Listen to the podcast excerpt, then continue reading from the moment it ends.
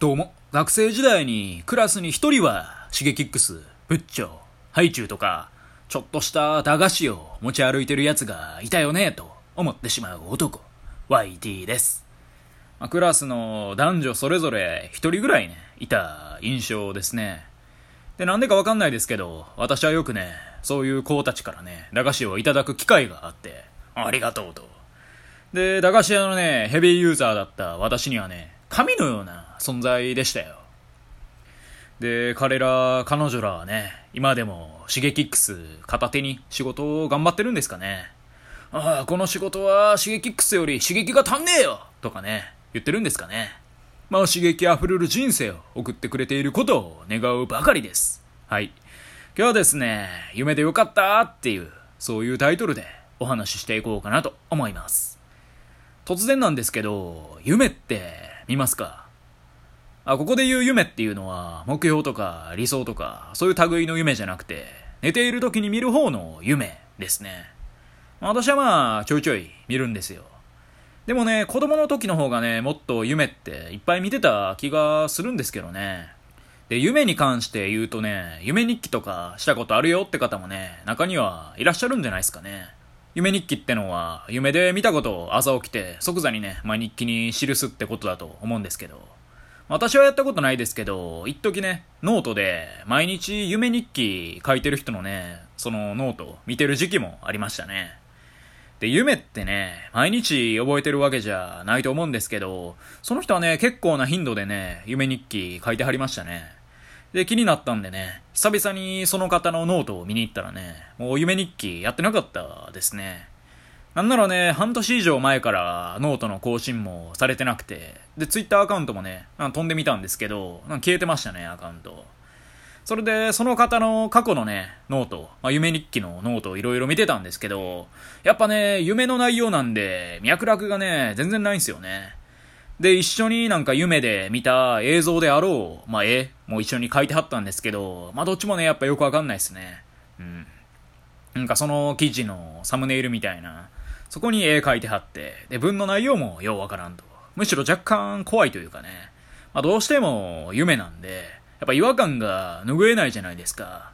まあ、現実よりもね、ちょっと飛躍したことが夢では起きがちなんでね。もっとね、その現実から全然そのリアルじゃない方に振り切ってくれてたら怖くないのかもしんないですけど、微妙にリアリティも残ってる部分があって、そこがね、恐怖を余計にね、感じさせますよね。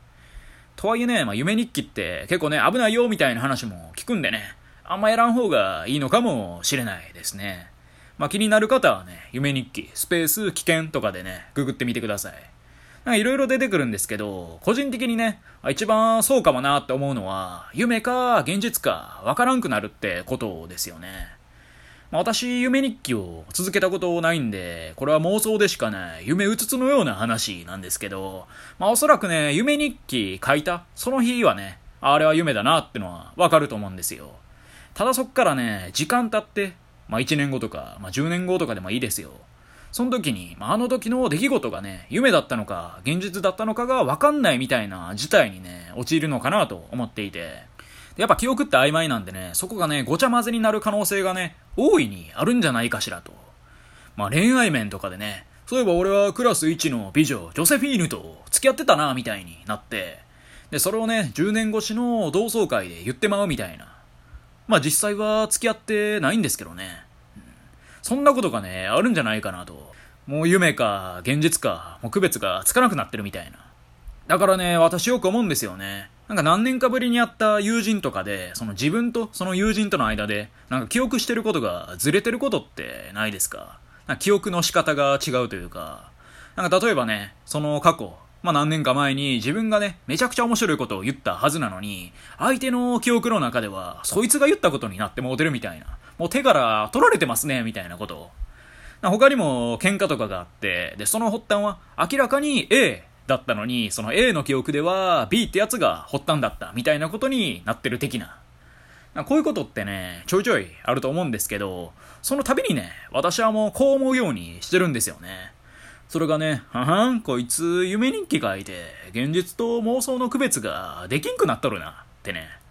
まあ、じゃないとね、腹立ってしょうがないじゃないですか。まあ、どんなね、記憶の改ざんしとんねんこいつって話なんですけど、まあでもね、それを証明しようがないんでね、うん、なんかお互いにあった出来事なんでね、どっちかが A って言っても片方が B って言って、まあ、それの証明のしようがないと、まさしくね、悪魔の証明ですよね。まあでもこの状況で見せられてるのは悪夢ですけどね。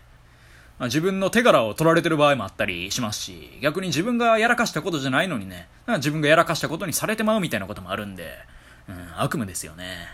ということでね、まあ、夢日記は怖いかもしれないよっていう話で、まあでもね、私も夢日記というかね、まあ、夢で起きたことを書くっていうことはね、実際したことありますね。まあそれが中学生ぐらいの時ですかね。その、まあ、同じ中学の、まあ、知り合いにね、まあ、かつて、お前は赤色のオーラがめちゃくちゃ出てるぞってのたまった、スピリチュアル大好きな、ケイちゃんという女の子がおりまして、で、その子がね、その夢を見ていて、正夢になってほしいわって思ったことはね、起きてすぐにノートに書いたら、それが叶うよってことを、ある時ね、教えてくれたんですよね。それで私、まってなりまして、まあ、夢でね、見た、そのいいことってのが、リアルでも起これば、そんなんまさに夢見心地ですやんと。ってね、思いまして。それでそっから、まあ、何日か経った後ですよ。夢でね、めちゃくちゃエロい夢を見たんですよね。それがね、結構な大浴場みたいなところに今私がいて、で、他にもね、なんか女の子4人ぐらいおって、まあ当然全員全裸ですわ。で、次、場面がね、パッて変わったら、まあおそらくそのうちの誰かでしょうね。もう完全にね、セックスをする流れになっていて。っていう夢を見まして。で、その夢を見てね、朝起きた瞬間にね、事細かにね、ノートに書きましたよ。まあ、結論から申し上げるとね、その夢、未だに正夢になってないですけどね。うん、K のあのガキは嘘つきですわ。はい。というね、まあそんな夢トークなんですけど、まあここまでの話はね、ただの余談でして、まあ本当にね、話そうと思ってたことは今からの話なんですけどね。うん、余談長えなってことなんですけど、で、これはね、つい先日なんですけどね、まあ、こんな夢を見たんですよ。それがね、まあ、夢の中では、私はね、なんか宇宙飛行士だったんですよね。まあ、おそらく最近、漫画の宇宙兄弟を読んでたからね、まあ、それが夢になったと思うんですけど、で、なんかね、それっぽい指示をその宇宙船のクルーたちに私は出していて、まあ、なんかね、司令官みたいな役割なんですよね。まあ、リーダーですよ。宇宙飛行士の。ただ、内心はね、俺何も分かってないのに指示出してるって思っていて。でもね、なんか私のわけわからん指示でね、みんなテキパキ動いてくれるわけですよ。で、ふと私はね、その宇宙船の中で指示出しながら、まあ、自分のね、スマホをいじり出したんですよね。で、まあ、暇だったんで、動画でも見るかってなって、見ていて、で、動画をね、見始めて、しばらく経ってからね、まあ、なんか嫌な予感がしたんで、パッてね、その Wi-Fi にちゃんと繋いでるか確認したんですよね。そしたらね、Wi-Fi に繋いでなくて、で、その瞬間私めちゃくちゃ焦って、これやばいと、もう通信量がとんでもないことになるわと。で、宇宙船乗ってるんで、ここはどう考えても日本国内じゃないと。これやばいやばいってなって、あ、まあまあまあ、落ち着け。なんとかなるっしょ。いや、ならんならんと。それで死ぬほどテンパったところで目が覚めたんですよね。で、起きた瞬間はね、でもまだ夢って思ってなかったわけですよ。だからすぐさまね、携帯を確認したら、Wi-Fi ちゃんとね、まあ、繋いでたんですよね。で、それで夢でよかったってね。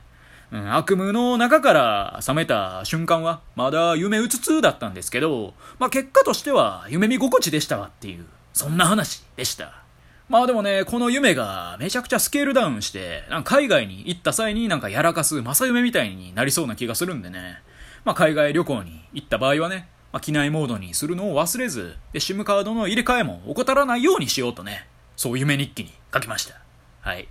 以上、YT でした。今日も聞いてくださり、どうもありがとうございました。